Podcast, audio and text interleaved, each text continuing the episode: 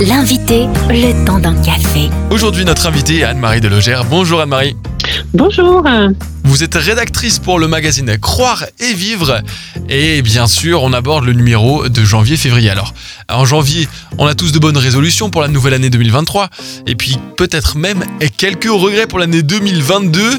Est-ce que le contentement dont il est question dans ce nouveau numéro est une arme, est un antidote contre les regrets et les faux espoirs Ou même contre eh bien, la course à la réussite, la course au projet, la course à la nouveauté? Alors oui, je crois que c'est une clé parce que on souhaite pas démarrer une année en fait ni sur des déceptions. Euh, on souhaite vraiment euh, démarrer l'année en disant que ça va marcher. Et le contentement, c'est l'idée vraiment d'être euh, d'être satisfait dans, dans sa vie. Et on sait qu'en France, c'est pas un sentiment qui est toujours bien développé. Le, le, le contentement, la satisfaction, on est souvent là à râler, à se faire des reproches, à faire des reproches aux autres. Donc c'est pas c'est pas toujours naturel.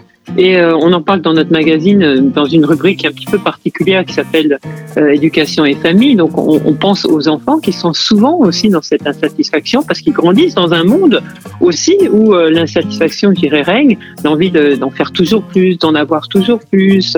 Donc on est un petit peu, je dirais, pris, dans ce dans, ce cycle en fait d'être dans toujours attiré par la nouveauté donc de vouloir faire quelque chose de nouveau donc c'est pas évident de vivre le, contentement, d'être dans le moment présent, parce que je crois que le contentement, ça a à voir aussi avec le moment présent. Si on est toujours dans le passé, ben, on aura peut-être des regrets, effectivement, des déceptions, qu'est-ce qu'on n'a pas pu faire en 2022.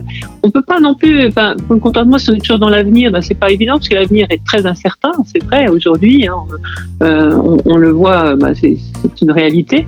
Donc je crois que vraiment le contentement aussi est lié au sentiment d'être, de bien vivre le présent. Donc, euh, je dirais, euh, il y, y, a dans le contentement cette, euh, cette évidence d'être dans le pleinement conscient de ce qu'on vit.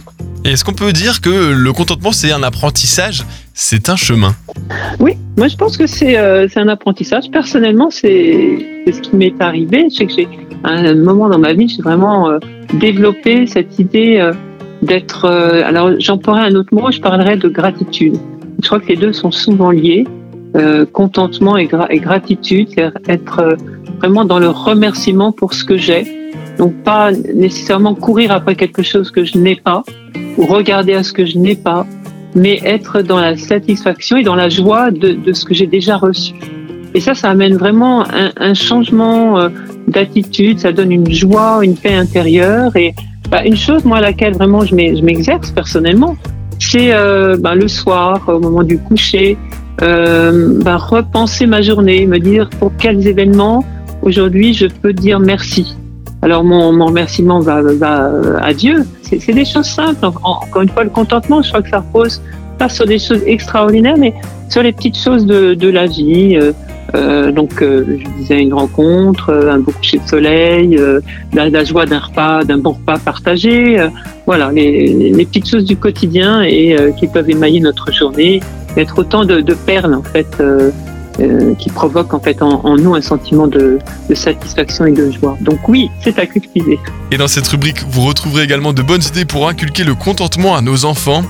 Rendez-vous donc sur croire-et-vivre.com pour retrouver ce numéro janvier-février intitulé L'Apocalypse, bonne ou mauvaise nouvelle. Merci Anne-Marie Delegère. Merci Thomas.